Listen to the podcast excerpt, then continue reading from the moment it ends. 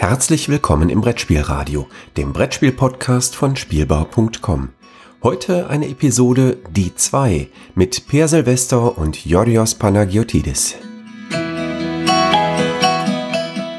Herzlich willkommen zu einer neuen Folge von Die 2.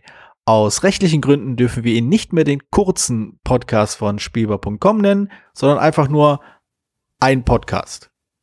Wir reden aber wie immer über zwei Spiele aus unseren Sammlungen, die zufällig ermittelt wurden. Wir, das bin ich, Georgios Panagiotidis, der Mann, dessen Stimme Sie gerade hören, und Per Silvester. Hallo Per. Hallo, das ist der Mann, den Sie Stimme jetzt hören. Vorrangend. Also es ist sehr hilfreich für die Leute, die zum Beispiel nicht wissen, wessen Stimme sie hören. Deswegen, also das ist, das glaube ich so ein bisschen wie bei diesen äh, schlechten amerikanischen Filmen oder einfach schlecht geschriebenen Filmen, in denen sich die Leute aus völlig unverständlichen Gründen immer mit Vornamen ansprechen, Per. Ach so, Georgios. Ja, Per, das habe ich ein paar Mal gehört. Bei, bei, bei, Hörspielen ist das besonders lustig, wenn man drauf an, also wenn man Hörspielen drauf achtet oder so. Hier, nimm diesen Schlag hin, bumm. Oh, du hast mir mitten ins Gesicht geschlagen. Aua, aua. Ja, also das höre ich, also, das höre ich gelegentlich jetzt bei meinen Kindern, aber da, da schwöre ich doch immer noch auf den guten Erzähler, der das umfasst denn auch so mitfiebert. Also, so schön war das bei John Sinclair-Kassetten, muss ich sagen. Also, sehr, also, oh, ein Raum, auf dem sie, mit einem, ja, und auf dem Raum ist ein Tisch, und auf dem Tisch stehen sieben Kerzen, genau, und drei davon sind angezündet, und vier nicht, ja! Grandios. Ich meine, wer spricht denn nicht so? Also jedes Mal, wenn ich zum Beispiel in meine Küche komme, erkläre ich auch immer Anwesenden oder auch nicht Anwesenden, teilweise auch nur mir selbst, was ich da sehe, einfach nur um sicher gehen zu können, dass das, was ich sehe, auch wirklich da ist. Genau. So, aber wir sollten vielleicht langsam. Vielleicht sollten wir langsam. Ey, wir ja, ich glaube, wir haben eh schon aufgegeben, was, was so die, die Kürze dieses Podcasts angeht. Das haben wir, glaube ich, diese Woche gut unter Beweis gestellt. Ja. Ja, na gut, aber äh, wir haben, wir hatten ja so ein bisschen äh, Meinungsverschiedenheiten, äh, mit welchem Spiel wir diesmal anfangen. Äh, ja. Als traditionsbewusster Mensch äh, war ich ja natürlich dafür, dass sie mit deinem Spiel anfangen, Per.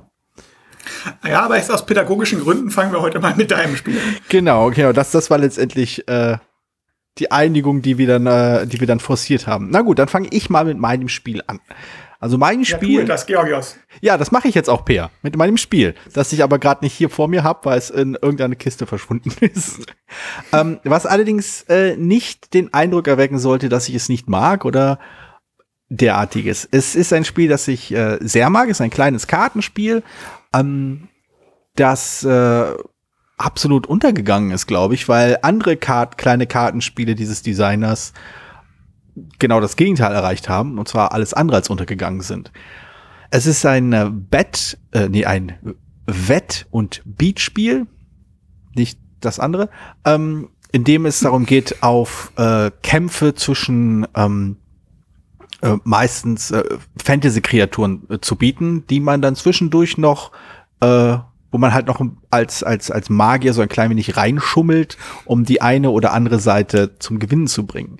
Es handelt sich bei dem Spiel um Cheaty Mages von Seiji Kanai, äh, der Mann, der auch für Love Letter verantwortlich ist und dessen Namen auch an den, äh, ich glaube, nach letzten Zählungen 24.000 verschiedenen Ablegern von Love Letter, die von einem bestimmten amerikanischen Verlag andauernd produziert werden. Ähm, naja. Wenigstens kriegt er hoffentlich seine Tantiemen, von daher das ist doch was ja, Gutes. auf jeden Fall. Also es ist, das ist, ja, ich, ich kenne das ja nun auch von ähm, Lost Expedition. Da ist ja nur eine, ein Ableger erschienen, ist statt Shred. Aber es ist tatsächlich so, dass du kriegst von jeder, kriegst du nicht von immer, also normalerweise jedenfalls, wenn der Vertrag ordentlich ist, kriegst du tatsächlich von jedem einzelnen Version immer noch einen Teil, auch wenn du daran gar nicht beteiligt warst, mhm. einfach weil du das System dir ausgedacht hast. Also ja, das, das ist eigentlich ganz gut. Also ich weiß nicht, wie weit Richard Garfield immer noch an jeder einzelnen Magic-Karte verdient, aber ich kann es mir vorstellen. Oh ja, ja, ja. Na, jedenfalls, äh, Cheaty Mages habe ich mir in meiner heißen Seiji Kanai Fanphase geholt. Und ich weiß nicht, ob diese heiße Fanphase wirklich zu Ende ist. Also ist er ist immer noch ein Designer, der, wenn dessen Name auf irgendeinem Spiel auftaucht, ich zumindest hingucken muss, was das für ein Spiel ist und ob ich das vielleicht äh, in meine Sammlung aufnehmen kann weil ich es äh, spielen darf oder weil ich dazu komme, es mal zu spielen. Ähm, GT Mages ist, wie gesagt, ein sehr einfaches, kleines, lustiges äh, Bett, ach, schon wieder, Wett- und Beatspiel, so rum. ähm, und es ist halt, äh, es lebt halt von seiner Leichtigkeit, es lebt davon, dass man halt eben nicht weiß, was passiert, es lebt davon, äh, von überraschenden Wendungen und ähnlichem. Es hat hier und da vielleicht seine Schwächen, dass es, äh, ich glaube, es geht nur drei Runden lang, aber es kann gut sein, je nachdem, wie ähm, der Ausgang der ersten zwei Runden war, dass das Spielende damals eigentlich schon klar ist, dass schon deutlich wird, wer am Ende das meiste Geld bekommen wird. Aber es, diese Dynamik hat schon was. Also diese Überraschungsmomente, die das Spiel produzieren kann, sind schon wirklich witzig. Also es macht halt wirklich Laune zu gucken. Hier jetzt, jetzt habe ich meinen äh, die, die, den Angriffswert verstärkt oder ich habe hier, ich habe ein, ein aus, aus, aus dem Pub, aus dem Publikumsreihen habe ich jetzt einen Schwächezauber auf dich gesprochen und all solche Sachen. Die Illustrationen sind mir auch super sympathisch. Die haben einen sehr einfachen, schlichten Charakter, sta starke, dicke Linien, aber halt ausdrucksstarke äh, ähm, Zeichnungen. Ich finde es schade, dass es ein klein wenig untergegangen ist, weil ähm, ja, neben Love Letter geht wahrscheinlich alles von ihm ein wenig unter, aber er hatte doch andere schöne Spiele rausgebracht. Eins meiner Lieblings-Koop-Spiele ist auch von ihm. Und äh, ja, also es ist ein ziemlich typisches Spiel von ihm. Also er hat es, ich habe ich hab damals die Regeln übersetzt, glaube ich, auf, auf Deutsch. Ah, okay. Ich mich zu erinnern. Äh, und er hat, ich war, ja, dadurch, dass ich, kann ich mal kurz erzählen, dadurch, dass ich das Buch geschrieben hatte, so spielt die Welt, da hatte ich die, da war Japan Brand zum ersten Mal in Essen, dann habe ich die interviewt, da war er auch dabei. Und da kam ich so ein bisschen an die ran und habe ich irgendwie angefangen, ein paar Regeln zu übersetzen und ich hatte die ersten Spiele von ihm alle übersetzt. Mhm. Und die sind tatsächlich, hat er, und er hat das auch gesagt in dem Interview, dass die japanische Spiele oft sehr charakterorientiert sind, während wir in, also von, es gibt Figuren, die irgendwelche Eigenschaften haben.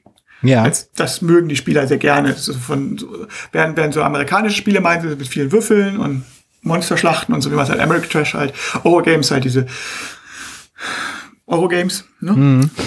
und, und so sind bei japanischen Spielen haben diesen eigenen Stil oft mit diesen Charakteren, die Fähigkeiten haben, statt halt Gebäude, sondern halt Charaktere, die dann ein bisschen Chaos machen und oft Kartenspiele halt sind. Und das ist halt genau das, was äh, Senji Kanai in vielen seinen Spielen gemacht hat, in unterschiedlichen Formen und unterschiedlich, also so, selbst so bei R zum Beispiel, was ja ein abstra mhm. abstraktes Zwei-Personen-Spiel war, aber selbst da hat er dieses, so diesen kleinen Kniff mit drin. Also, ja. Genau, also ich, ich sehe gerade, das ist halt eins seiner früheren gewesen, äh, seiner, seiner frühen Veröffentlichungen. Also Love Letter kommt zum Beispiel danach erst raus. Aber ja. ähm, ich weiß nicht, also was den Eindruck, den ich immer hatte, also gerade was seine Spiele angeht, aber auch verschiedene andere Spiele aus dem japanischen Umfeld, und möglicherweise projiziere ich da was drauf, möglicherweise auch nicht, ich weiß es nicht, ähm, dass neben halt in diesen Charakterpunkten auch äh, sehr viel stärker bzw. anders mit Zufallselementen umgegangen wird, als zum Beispiel bei Spielen, die hier in Europa produziert werden.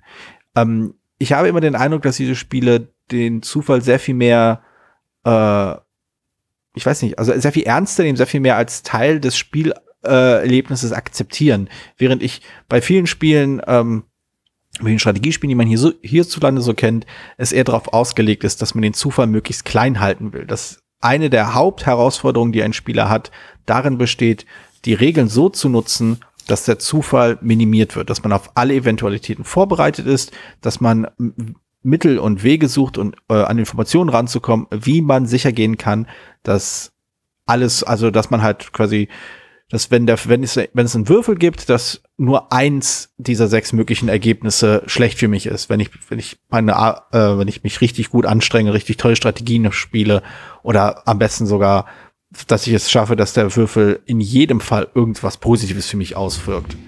Dass, dass der Anspruch immer darin ist, wegen den, den, den Zufall durch geschicktes Spiel aus dem Spiel zu entfernen, während äh, Seiji Kanai Spiele stark, aber auch hier und da äh, verschiedene andere asiatische Spiele, die ich probiert habe, den Zufall einfach als Teil des Spielerlebnisses hinstellen und keine Anstalten machen, ähm, halt so ganz, ganz viele Wege, äh, auszulegen, wie man halt verhindern kann, dass der Zufall einem äh, in die Suppe spuckt.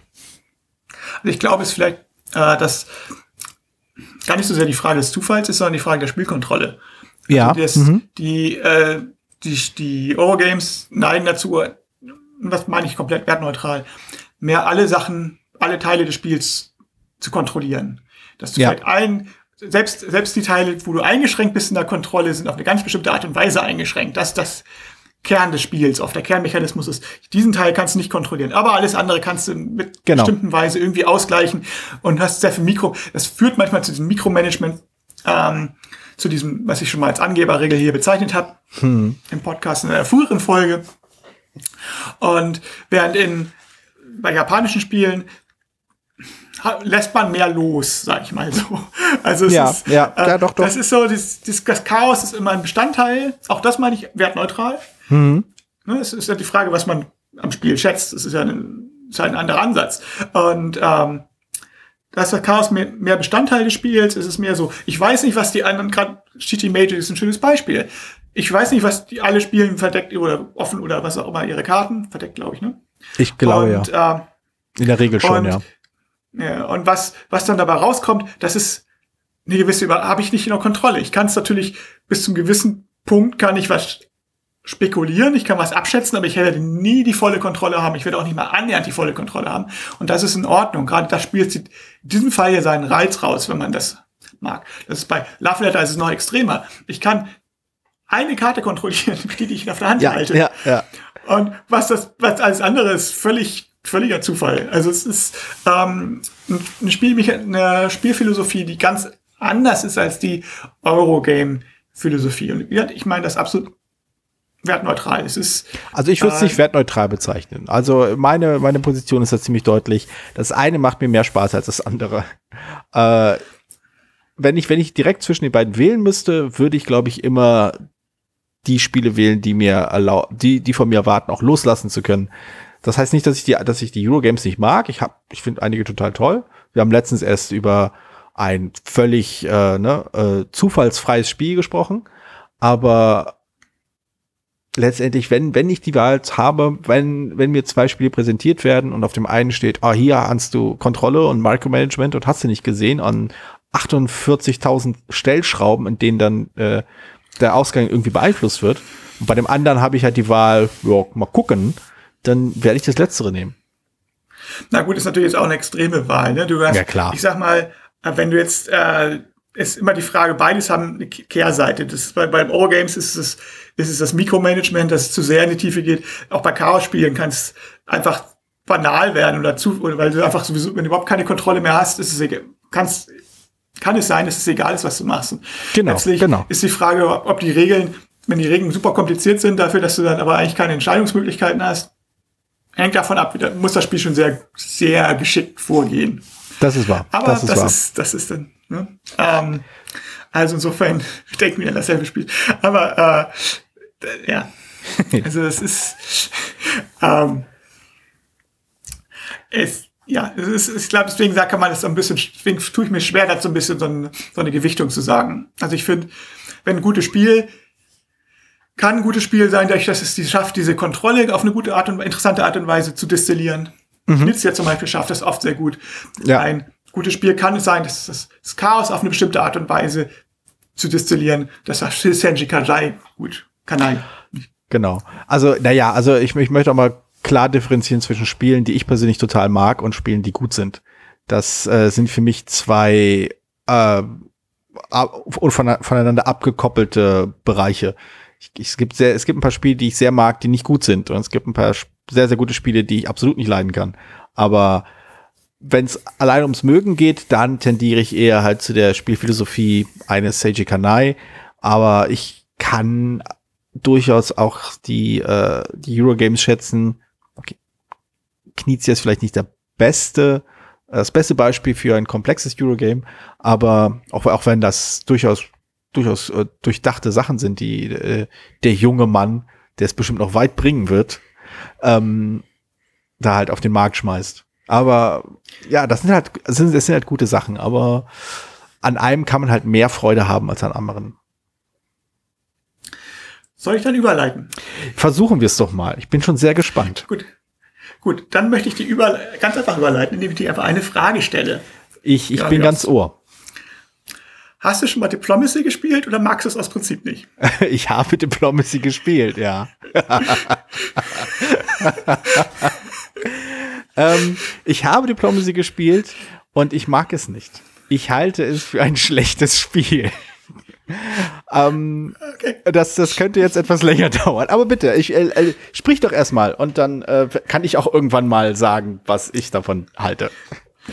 Genau, also ich musste mir schon ein bisschen auf die Zunge beißen, weil ich letzte Woche schon wusste, dass, dieses, dass diese Woche Diplomacy dran sein würde. Und George mich letzte Woche zwischen den Aufnahmen immer versucht hat, eine Diskussion über Diplomacy zu verwickeln und ich einfach immer nur hm gesagt habe. Ja, ja. Also, Diplomacy ist ein altes Spiel von 1959. Es ist für die zwei Hörer, die das nicht kennen, es ist, es ist in erster Linie als Postspiel entwickelt. Es ist das so? Ja, also es wird als erstes als Postspiel gespielt. Und okay. ob es Ach so. So, das ist auch so. Und ob es das als solches entwickelt ist, bin ich mir nicht sicher, aber es wurde definitiv entwickelt mit, mit dem Hinblick darauf, dass man es auch per Post spielen kann. Mhm. Die, ähm, die, die, die Spieler spielen halt eine Supermacht in dem normalen Grundspiel. Spielen eine, eine, eine, eine äh, europäische Macht damals, am Anfang des 20. Jahrhunderts. Und äh, genau, und ähm, Ziel ist es eigentlich, möglichst viele Eroberungen in Europa hinzukriegen. Ja. Also möglichst viel Land zu erobern, bestimmtes Land. Genau, Land, Land zu erobern, genau. Anders als bei Risiko oder so ist es äh, komplett würfelfrei. Das Besondere an dem Spiel ist, die Spieler schreiben ihre Züge auf. Die sagen, die Armee in dem Land so und so geht nach Norden oder die, die Armee in dem Land unterstützt diese Armee. Denn wenn man in ein Land gehen möchte, und die Züge werden dann alle gleichzeitig durchgeführt. Hm. Und äh, Unterstützen ist deswegen wichtig, wenn man ein Land möchte, wo jemand anders auch rein möchte oder jemand schon drin ist, dann kann man da nur rein, wenn man, wenn jemand anders einen unterstützt. Wenn der, dann, der da schon drin ist, auch unterstützt wird, ähm, blockiert man sich sozusagen. Man muss also, könnte dann, muss halt noch eine zweite Unterstützung haben und so weiter und so weiter. Man braucht also sozusagen immer einmal mehr als der andere, um irgendwo reinzukommen. Und das Spiel, damit das, äh, ja, das kann auch jemand anders sein. Also man muss hm. keine eigene Einheit sein. Und das Spiel hat deswegen den Ruf, den es hat, als sehr gemeines, sehr verhandlungsspielorientiertes Spiel. Deswegen, weil du eben Leut, mit Leuten verhandelst, damit die ähm, die dich unterstützen oder eben auch nicht. Und es kann eben passieren, dass die, oder es passiert dann irgendwann beim Laufe des Spiels sehr oft, dass sie dir in, sagen, in den Rücken fallen oder dass sie halt dich nicht unterstützen, obwohl sie es gesagt haben, sie täten es, oder sie greifen nicht an, obwohl sie gesagt haben, sie täten es nicht. So. Mhm. Äh, ich habe das Spiel jetzt, glaube ich, viermal gespielt. Ich habe ist schon letzte Partie schon länger her. Ich habe es mit vier verschiedenen Variationen gespielt. Ich habe, muss ich sagen, hm, ich habe nie die ganz schlechten Erfahrungen damit gemacht. Also ich habe natürlich auch die Berichte gelesen von den äh, Diplomacy äh, weiß nicht, ob es eine Meisterschaft war, aber Veranstaltungen, die jedes Jahr stattfinden. Ja. In den USA, wo wirklich nur Psychopathen spielen. Also die dann wirklich, das muss man ganz klar so sagen, die ja, dann Äh, den Leuten das Essen bringen, damit sie äh, äh Freundschaften anschließen, damit sie bessere Verhandlungsmasse haben. Also das ist, ich habe es tatsächlich mit Leuten gespielt, mit denen ich andere Spiele auch spiele.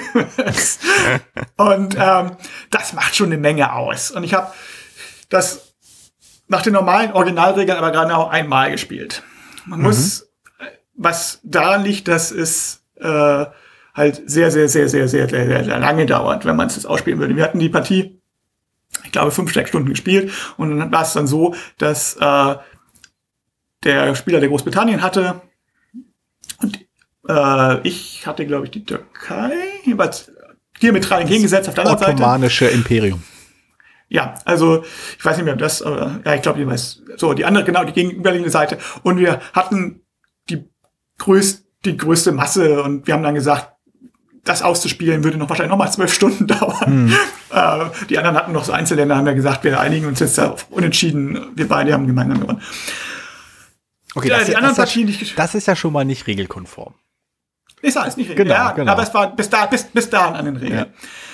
Ähm, ich bin der Erste, der sagt, viele Regeln, die nicht gut sind.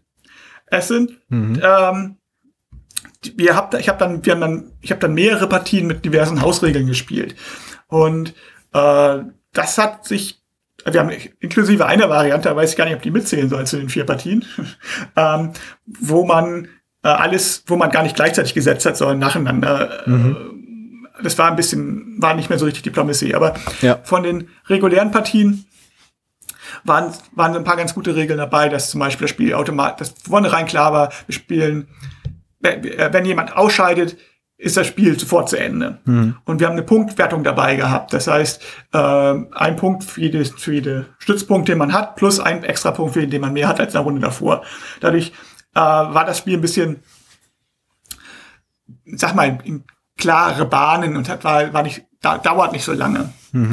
Und ich habe einmal, auch mit den Regeln, ähm, ich habe von, ich weiß nicht mehr warum, von Louis, von Louis Pulsefer, also ein Autor von Britannia, ein Heftchen, ein Umschlag gekriegt mit, ähm, mit alternativen Plänen von, von Diplomacy.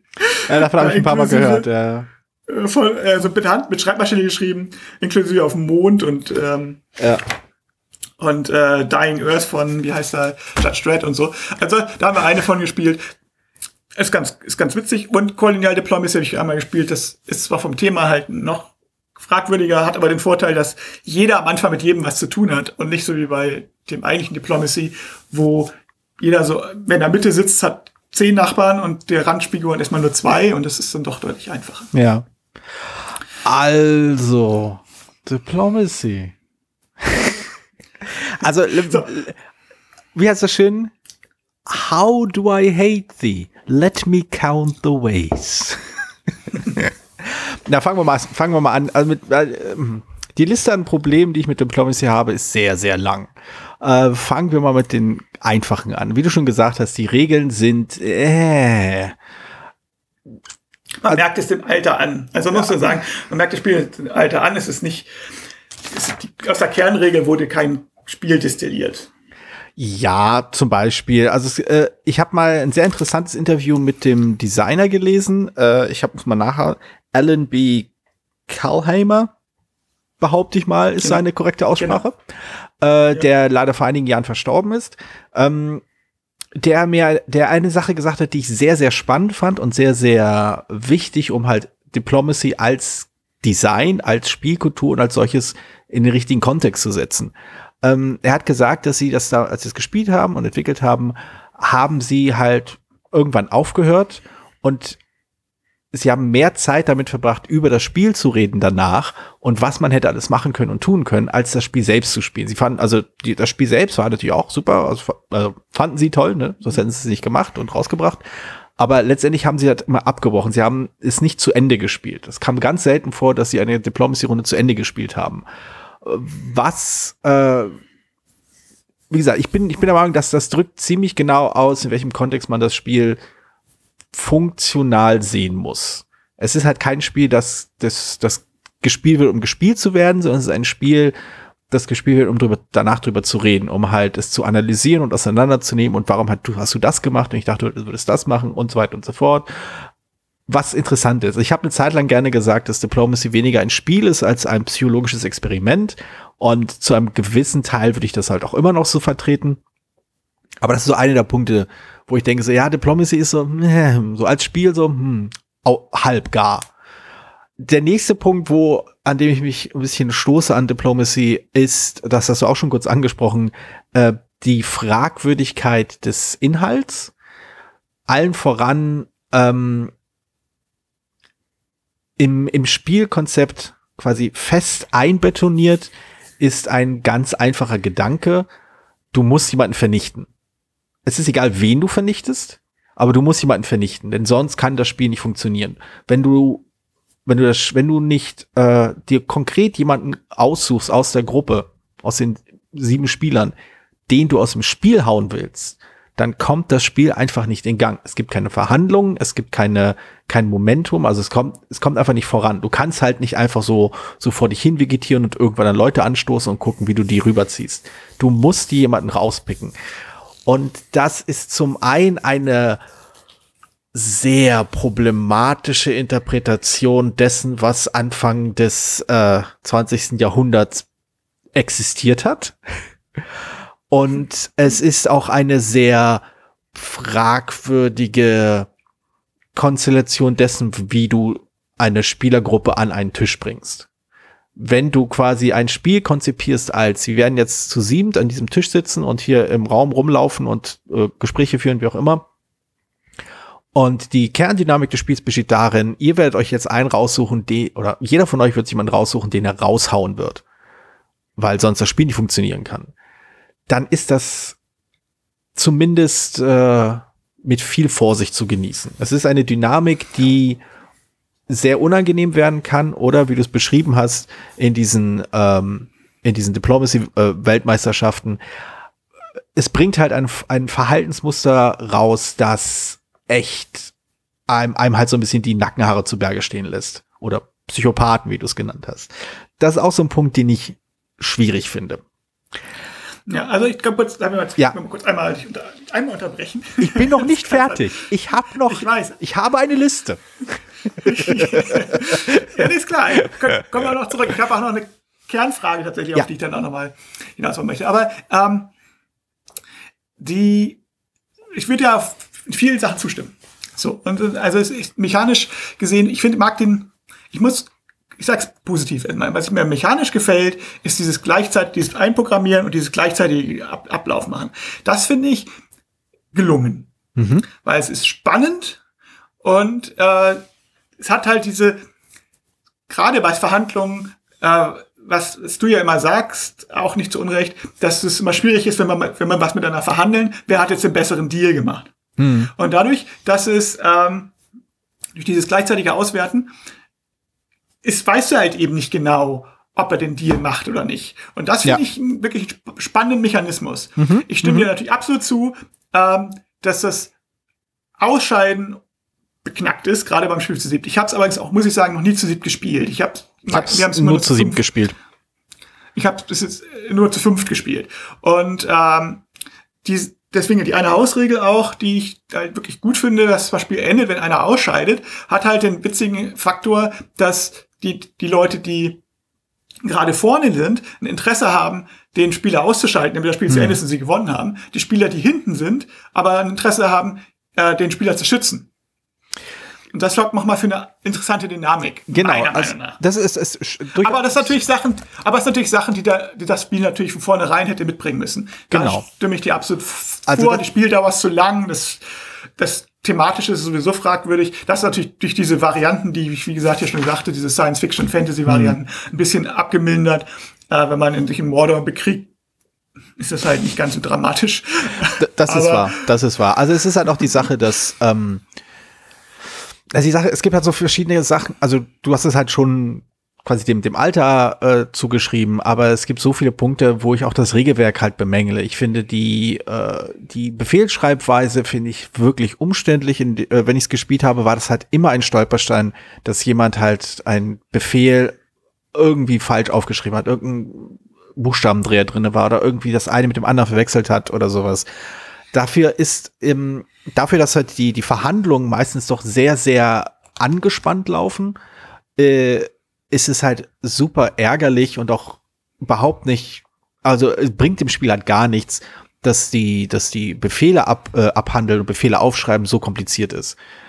Also ähm, in der letzten Runde, die ich gespielt habe, war es halt so, dass wir äh, eine Hälfte der Zeit, die wir für die Verhandlungen äh, zur Seite gelegt haben, halt wirklich zum Verhandeln benutzt haben und die andere Hälfte haben wir, haben wir jetzt für, damit zugebracht, die Befehle richtig zu notieren, damit wir auch wissen, was wir da aufschreiben und dass wirklich das passiert, was wir haben wollen. Und das ist halt zum Beispiel so ein, so ein Usability-Stolperstein, den die einfach, wo ich mir, also da kann ich mir nicht mal vorstellen, dass das, als das Spiel rauskam, nicht auch schon Stolperstein war. Das kann mir niemand erzählen, dass ja in den 50ern, ne, da haben die Leute noch sowas irgendwie äh, aus dem, genau, das, die, die konnten das aus dem FF.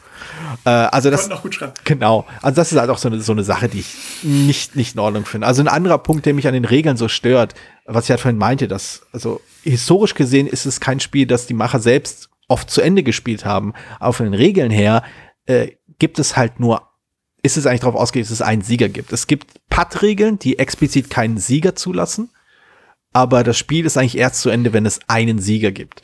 Und das führt dann zum einen dazu, dass es so ewig lange dauert, aber es führt halt zum anderen dazu, dass es halt einfach so ein, so ein elendes Beharken ist. Das ist halt einfach so ein, so ein, es man ackert sich so ab, selbst, selbst wenn du es halt mit sieben Leuten spielst und eben nicht die Hausregel einführst, dass das, dass das Spiel zu Ende ist, wenn einer ausscheidet. Selbst du ackerst dich dann Stück für Stück für Stück für Stück ab, bis du irgendwann mal an einen Endpunkt kommt. Und das ist halt auch von da auch wieder kein gutes Design. Das, das stimmt aber absolut überein. Also das, das dieses, die End, auch diese, diese ganze Endsequenz ist halt, ist halt daneben. Du guckst, guckst, musst ewig zugucken, du spielst Dauer. Und nicht umsonst, und bei den Meisterschaften ist ein Teil auch wirklich dann, also ich weiß, dass Meisterschaften entschieden wurden mit wirklich was schon so, nun mach das endlich, damit wir, damit wir nach Hause können, so. also mit, mit, mit, sehr äußerem Druck. Ja, ja. Äh, das ist, äh, ist, ist aus dem Spiel eingelegt. Also da müssen wir gar nicht drüber reden. Das wäre jetzt aber eine Sache, die man natürlich leicht fixen könnte. Und ist auch eine Sache, die, wenn man das tatsächlich mit Post oder per E-Mail logischerweise, was ja momentan sich anbieten würde, hm. viel spielen würde, ohne Probleme, ähm, äh, ohne Probleme beseitigen können. Das kann man, sei es mit Hausregeln, sei es eine überarbeitete Fassung. Ja. Das, das ist, da sind wir sicherlich natürlich einer, denke ich, einer Meinung. Also das ist, das ist handwerklich. Ich bin noch nicht, nicht fertig. Nicht stark. genau. Und jetzt können wir aber zum, was mich jetzt, ja. aber der, der eigentliche Punkt ist ja natürlich diese, und ich vermute mal, dass da deine Hauptkritik auch hinzählt, ist dieses, und ich glaube, da werden wir ein bisschen differieren, ist, äh, was ist, ist das Verhandeln und das Betrügen. Stimme ich, ist das richtig? Äh, das Verhandeln, nicht das Betrügen. Ja, dann leg los. Also, äh, aber es war, das, es war so ein Thema, das, das, das bringe ich ja immer wieder, also habe ich jetzt in dem Podcast noch nicht zu, äh, zur Sprache gebracht, aber das mache ich ja gerne. Äh, wenn ich halt über Verhandlungsspiele rede, ist das, das Schwierige an Verhandlungsspielen, beziehungsweise die eigentliche Hürde an Verhandlungsspielen ist ja, dass du irgendein, eine, eine Messlatte hast, irgendein Raster hast, nachdem du äh, einmal die Wertigkeit des Verhandlungsobjekts einschätzen kannst. Also du musst wissen, was eine Ding, eine Sache wert ist in irgendeiner Form. Und äh, du musst etwas haben, was du verhandeln kannst. Das heißt im Großen und Ganzen, du musst irgendwo flexibel genug sein, um etwas abzugeben, etwas zu bekommen, wie auch immer. Das, das ist, äh, das ist eine Form von Verhandlung. Also alles andere, alles was halt in ganz vielen Spielen als Verhandlung bezeichnet wird, ist im Großen und Ganzen äh, hier hat der Designer einfach mal nichts zugeschrieben. Macht ihr Spiele mal das unter euch aus. Ich will mir da keinen Kopf drum machen. Äh, und dann muss, muss man halt irgendwo aus, aus dem Äther irgendwo ein, eine Möglichkeit finden, zum einen zu erkennen, was verhandeln wir eigentlich und was ist es wert. Und das finde ich auch eine, eine ziemliche Schwäche an einem Spiel, wenn es da das eben nicht liefert. Oder wenn die einzige Möglichkeit, wie du rausbekommen kannst, wie wichtig es ist, Norditalien zu halten, darin besteht, dass du das Spiel 20 Mal gespielt hast. Das, auch das ist für mich kein gutes Design, dass einem, dass die grundlegende Nutzbarkeit der Verhandlung, das grundlegende Erschließen der Verhandlung nur dann möglich ist, wenn du das Spiel oft genug gespielt hast. Habe ich tatsächlich widersprechen wollen. Also ich glaube nicht, also sicherlich, es gibt ein bestimmtes Niveau, das erreichst du erst, wenn du das Spiel wirklich kennst und wenn du bestimmte Sachen erfahren hast.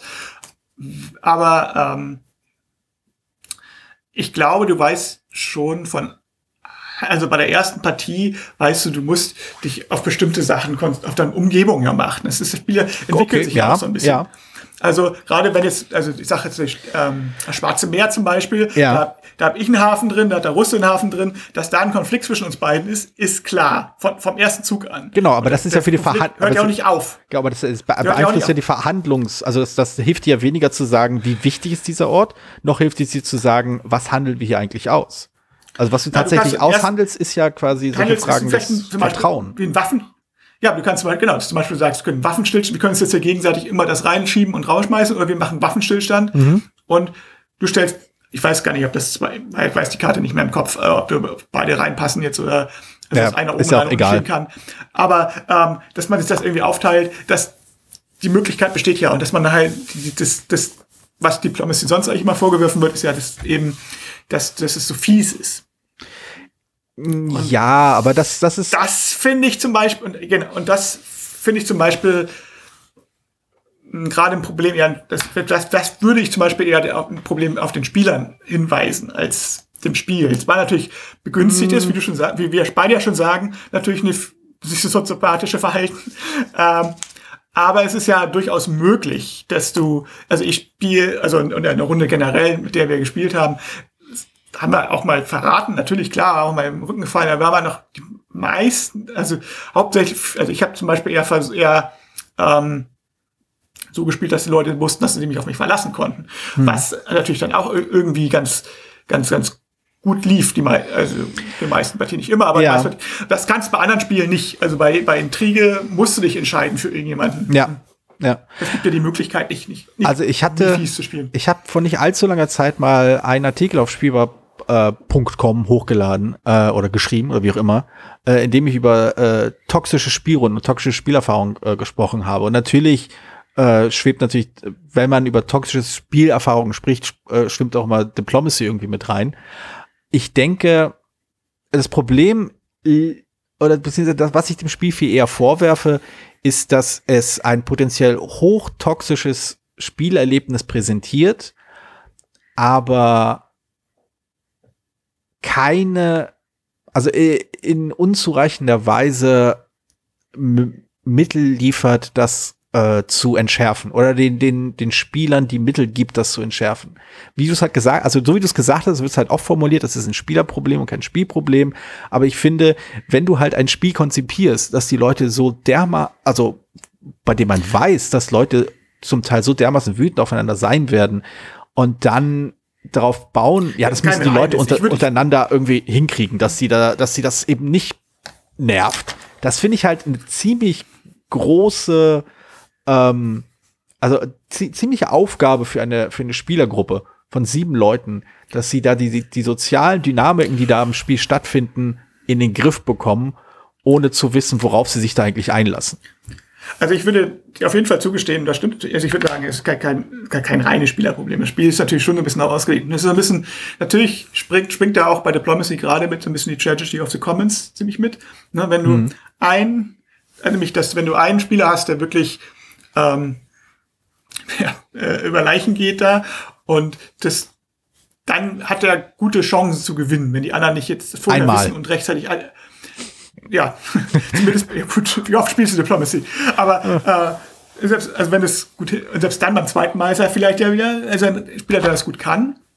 Kleiner, übrigens ein kleiner Einwurf. Äh, Psychopathen haben äh, eine von den 20 Punkten, an denen man Psychopathen erkennt, ist, dass sie ein besonders großes, dass sie sehr beliebt sind. Psychopathen haben ein unglaubliches Charisma. Das ist ein. Ach. Also insofern. also von daher, ich kenne die, also, also diese, das, das ist natürlich kein, wer Charisma hat, ist natürlich automatisch ein Psychopath, so funktioniert es nicht. Nee, aber, nee. Aber ich, aber ich kenne zum Beispiel jemanden, von dem ich weiß, dass er ein Psychopath ist oder dem ich das zutrauen würde und der irgendwie offensichtlicherweise nach allem, was ich noch mitbekomme, Riesencharisma hat. Von daher, das, das, das passt ab, ab und zu ineinander. Insofern ist natürlich auch kein Wunder, dass Psychopathen gut bei Diplomacy spielen, weil Charisma braucht man dann doch und, hm. und die sich dann eben doch immer noch wieder rausreden können. Und eben genau das ist ja das, das ist ja das, was das ausmacht, dass sie eben, obwohl sie schon hundertmal in den Rücken gefallen sind, und obwohl Mhm. Ach, da kriegen sie es dann doch irgendwie noch gedreht und zu sagen, na, das waren ja die Umstände, die mich gezwungen haben ja, und so. Und ja, irgendwie schaffen sie Und eigentlich war es, eigentlich war es ja der Spieler und ich genau, ja ganz anders. Genau. Ja, ja. Und, so. und, und wenn ich das sage, glaubt mir das kein Mensch, aber das ist ein Psychopath. ja, aber ich meine, um, um mal kurz den, den Punkt zurückzuführen, die, die, äh, diesen Gedanken, dieses toxischen. Also die andere Sache, die ich auch schwierig finde, aber das hat weh, das zugegeben, das äh, ist nicht unbedingt Schuld des Spiels, als eher seiner Rezeption äh, und der Kultur, die daraus gewachsen ist. Ähm, in Kombination mit diesem Gedanken, dass der sogenannte magische Zirkel alles verzeiht und dass dieser magische Zirkel irgendwie diese undurchdringbare Wand ist, mit der wir Spiel von Realität trennen, was ja auch an sich wieder ein Argument ist, was die Erfinder des Begriffs, die, die Leute, die sich damit beschäftigt haben, eigentlich in keinster Form so gesagt haben. Aber ich höre das immer wieder bei Leuten, die, ähm, die halt Diplomacy verteidigen wollen und eigentlich sagen, ja, aber äh, die zum ersten, zum einen davon ausgehen, was Leute an Diplomacy stört, ist, dass man verraten wird, und zum anderen davon ausgehen, dass es Leute nur deswegen stört, äh, weil sie da, weil sie nicht verlieren können. Ähm, das stimmt ja alles nicht.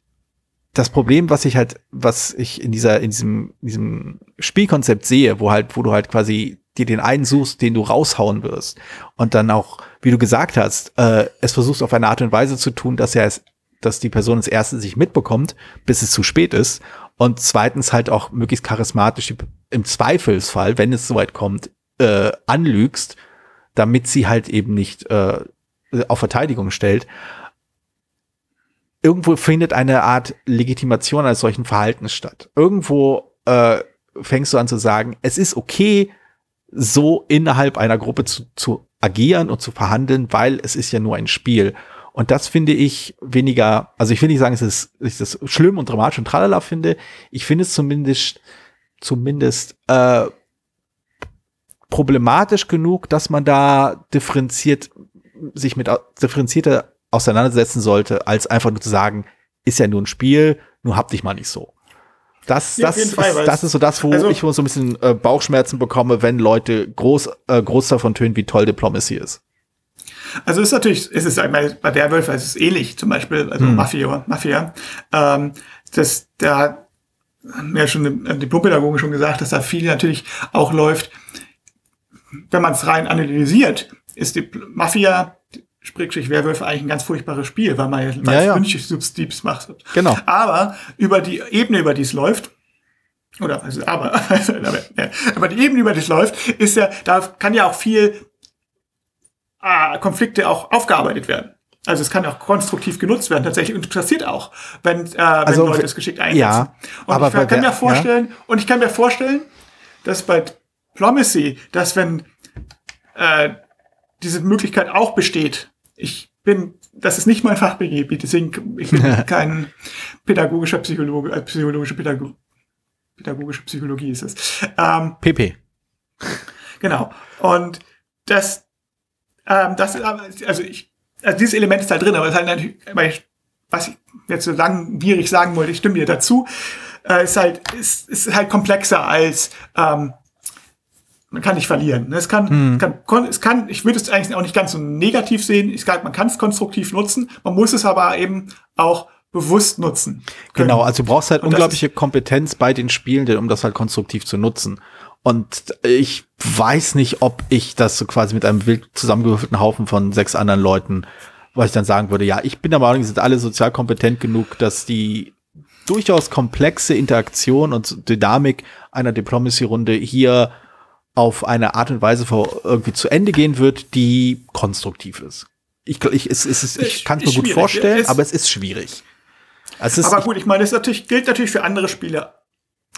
In anderer Art und Weise auch. Es gibt auch Spiele, du kannst, also, also nicht auf dem hohen, ich sag mal, sag mal so, die, die Hürde, die du reißen kannst, ist höher bei Diplomacy. Also mhm. die Fallhöhe ist größer. Das ist definitiv klar. Ja. Aber ähm, wenn du einen Neuling in ein Rollenspiel ranziehst oder in ein Partyspiel oder in ein Schach, hm. hast du auch immer die Möglichkeit, dass es scheitern kann. Aus, Klar. aus verschiedensten Gründen und komplett scheitern kann. Äh, bei Diplomacy hast du halt auch Spieler, die, Spielertypen, die für Diplomacy sicherlich nicht geeignet sind, in dem Sinne, aus bestimmten Gründen. So. Naja, ich habe die Erfahrung die, gemacht. Die Fallhöhe ist halt größer. Die Fallhöhe ist natürlich größer. Das ich, kann natürlich. Ich, ich, muss, ich muss da leider eine kleine Einschränkung sagen. Ich habe leider die Erfahrung gemacht, die Leute, die mir immer, also dich mal ausgenommen, weil du ja Diplomacy auch nicht wirklich schlecht redest. Aber die Leute, die halt quasi so ein Funkeln in den Augen bekommen, wenn sie mir von Diplomacy erzählen, das sind fast ausnahmslos Leute gewesen, die ich nicht die soziale Kompetenz zutrauen würde, dieses Spiel nicht völlig gegen die Wand zu fahren. Äh, also ist für mich ist immer ein gutes Zeichen, mit wem ich Diplomacy spielen will, äh, wenn diese Person nicht Diplomacy mit mir spielen will. Also, aber die eine Sache, weil du den Vergleich zu Werwolf gemacht hast, was ja diese, diese Lynchjustiz-Sache, ich habe es halt vor allem, also ich spiele Werwolf selbst überhaupt nicht gerne, weil ich es sehr, sehr langweilig finde. Ich, äh, ich habe kein Problem mit, es zu leiten. Ich habe es zwar, ich habe zu Silvester vor zwei Jahren das letzte Mal geleitet. Und was ich beobachtet habe, war, dass die Leute nur zum Teil diese Lynchjustiz-Dynamik so mitgenommen haben. Was sie viel mehr mitgenommen haben, war das Rollenspiel. Und konkret das Rollenspiel über empört äh, sich irgendwie irgendwelchen irgendwelche Anschuldigen von sich weisen, empört anschuldigen und dann irgendwie hier konspirieren und tralala und Gespräche führen, ach, der lügt doch und so. Die sind total darin aufgegangen, diese Gruppe, diese Rollen zu spielen, dieses aus sich selbst herauszutreten. Und ich glaube, dahingehend äh, liefert so ein Spiel Werwolf oder Mafia etwas mehr, als es zum Beispiel Diplomacy tut. Diplomacy hat halt eben keine, also hat man, natürlich tritt man aus, aus ihr ein wenig heraus, wenn man halt die Sachen spielt. Aber dafür sind diese Rollen halt einfach, also nicht klar genug definiert. Dafür spielt man, fühlt es sich halt schon zu sehr danach an, dass du mit der tatsächlichen Person verhandelst und nicht mit Deutschland, Großbritannien, Italien oder Russland. Dafür ist diese, da ist die Trennung nicht klar genug zwischen ich bin jetzt ich und ich bin der Spieler, der das hier spielt. Und ein Großteil dessen, was halt auch dieses Spiel so auflädt und ich glaube zu so viel Frustration führen kann, ist eben genau diese Vermischung, eben genau die Art und Weise, wie das eine in das andere hineinschwimmt. Ich meine, ich muss, um das auch ein bisschen im Bogen zu kriegen, für mich, ja. Diplomacy, hat mir ja schon gesagt, haben viele, viele mechanische Schwächen. Hm. So, und die möchte ich gar nicht, kann ich gar nicht gut reden, weil die sind aber da. Ja. Ich finde nach wie vor aber den Kern des Spiels interessant genug. Also dieses, mhm. dieses, dieses, dieses Programmieren, in Anführungszeichen, dieses gleichzeitige Ausführen und auch das, was dazugehört, dieses leichte Verhandeln, unterstützt du mich, unterstütze ich nicht, ähm, komm, wir gehen jetzt gemeinsam auf dem oder wir greifen uns erstmal nicht an oder doch oder so. Und ich, ein Spiel, ich würde mir ein Spiel wünschen, dass das destilliert ähm, auf mit guten, also mit, mit vielleicht die gleichen Mechanismen, aber eben so, dass es schneller funktioniert, dass es eben auf einem bestimmten, dass es in zwei Stunden spielen kann, dann ist vielleicht auch die Aufladung nicht so groß, dass mhm. es, äh, dass es, dass es nicht so viele Leute braucht, dass es nicht so aufwendig ist. Also, also wo es ein anderes Spiel wäre. Nein, aber der, ja, der, wo der Kern, ja, ja. Dieses, dieser Verhandlungskern und das, das Programmieren ich fand, drin wäre. Ja, ich fand wäre das, was, wäre dieses fiktive Spiel auch, also mit Hausregeln kann man sich so ein Spiel Diplomacy ja zusammenbasteln, glaube ich. Aber wäre so ein fiktives Spiel auch was für dich oder eher nicht? Jein. Ich hatte so, ein, so eine Art von Spiel ja schon lang, auch eine Zeit lang in meiner Sammlung. Ich habe auch eine Zeit lang sehr gerne gespielt, bis ich halt an dieses Verhandlungsproblem geraten bin, das ich vorhin erwähnt habe. Und das Spiel für mich war Game of Thrones. Das hatte eine Programmierung, es war eine handhabbare Programmierung, es ließ sich auch mit weniger Leuten spielen, auch wenn natürlich die Strat Strat Hochstrategen immer sagen, ne, es geht nur in dieser Kombination, denn sonst ist dieses oder jenes Haus unaufhaltsam. Ähm, es hat ein paar schöne Überraschungselemente drin, es hat auch ein paar andere Zielsetzungen gehabt, als einfach nur hau irgendjemanden aus dem Spiel. Ähm, aber letztendlich für mich hat Game of Thrones dann letztendlich dran gescheitert, dass wenn man sich genau anguckt, es überhaupt keinen Grund gibt, eine Allianz einzugehen sie, sie, sie bringt halt nichts. Du kannst halt, also das Spiel hat irgendwann ein Ende und dann hast du entweder gewonnen oder verloren und äh, also letztendlich, es, es fehlt einfach dem Spiel die Verhandlungsgrundlage. Aber eine Sache, um es halt mal so, also um so schön Abschluss zu finden, eine Sache, die ich an Diplomacy immer beeindruckend fand und die ich als uneingeschränkte Stärke dieses Spiels bezeichnen würde, und dahingehend war es vielleicht äh, einigen Spielen Jahrzehnte voraus, ist die intensive Stärke der Narrative, die aus dem Spiel entsteht. Es hat, es schafft es nämlich eine, eine Geschichte, also die Geschichte, die aus, die, die, die Narrative, die Geschichte, die aus diesem Spiel heraus entwickelt wird, ist so tief empfunden, weil man einfach so viel, so sehr drinne steckt in diesem Spiel. Man ist halt selbst in diesem Spiel. Man ist, man hat halt nicht diese Trennung da, man hat halt nicht diese Abstraktionsebene da, sondern das, was im Spiel passiert und wie du dich positionierst und wie es sich ausdrückt auf dem Spielplan, von wegen, weil der, weil irgendwie Russland sich nicht an unsere Absprache gehalten hat, habe ich jetzt irgendwie Zugang zur Küste verloren oder was auch immer. Das sind halt einfach Momente, die, du kannst einfach Sätze nach dem, im Spiel sagen, die in diesem Kontext unglaublich viel Bedeutung haben und Wert haben und etwas, etwas, und quasi Geschichte erle erleben lassen. Und es gibt so wenig Spiele seitdem, die das auch nur ansatzweise schaffen. Ich glaube, das letzte, bei dem es in die Richtung ging, das war äh, King's Dilemma, was wir zusammen gespielt haben, wo so viel, was wir getan haben und wie wir darüber gesprochen haben, einfach so schön eine Geschichte eingefangen hat. Und ich glaube, Diplo das, das meinem Empfinden nach kenne ich noch kein Spiel, das Diplomacy dahingehend das Wasser reichen kann, wie eine Geschichte aus dem Spiel entsteht, wie das Spiel, das man spielt, quasi eine Geschichte ist. Ach, ja, ja. Und da, da, unter dem Aspekt, also was den Aspekt angeht, verstehe, würde ich zu 100 Prozent verstehen, warum Leute das Spiel feiern. Sie, ich habe aber das, das, Gefühl, dass die Leute es nicht deswegen feiern. Zumindest die Leute, die mir äh, irgendwie freudestrahlend erzählen, wie toll Diplomacy ist, erwähnen niemals das. Die, die, denen leuchten immer nur die Augen, wenn sie sagen, wen sie wie hintergangen haben. Und da denke ich mir so, äh, ich weiß nicht, ob ich mich mit dir lange an einen Tisch setzen möchte. Ja, die Schadenfreude ist dann mehr im Vordergrund. Aber, genau, genau. Ja, stimmt dazu. Aber es, halt, es macht, schafft halt, und das ist letztlich das, was sie vielleicht auch meinen, es schafft natürlich Erinnerungen. Das ist auf jeden Mhm. Fall. Mhm. Das war eine kurze Ich ich Folge. möchte doch auch, ich wollte gerade sagen, ich glaube, ich, ich, glaube, ich Rekord. Eine Rekord. Ja. Aber es war ja, war ja mit Ankündigung. Es war mit Ankündigung, ja, ja. In, äh, in, in verschiedener Art und Weise, ja. Ich verstehe auch, aus, aus welchen pädagogischen Gründen jetzt äh, ich zuerst mein lustiges Spiel vorse- vorstellen sollte. Ja. Na gut, also ich bin ja mal gespannt, äh, was so äh, die Replik verschiedener Zuhörer ist. Von wegen, ich habe nach der Hälfte aufgehört, das, das drehte sich alles im Kreis und ach, das stimmt doch alles gar nicht. Diplomacy ist doch das mit den Würfeln. Euch. genau. Okay. Ja, also kontrovers auf jeden Fall heute. Ah, spannend, interessant. Tja, Aber ich- ich danke. danke dir für das Gespräch.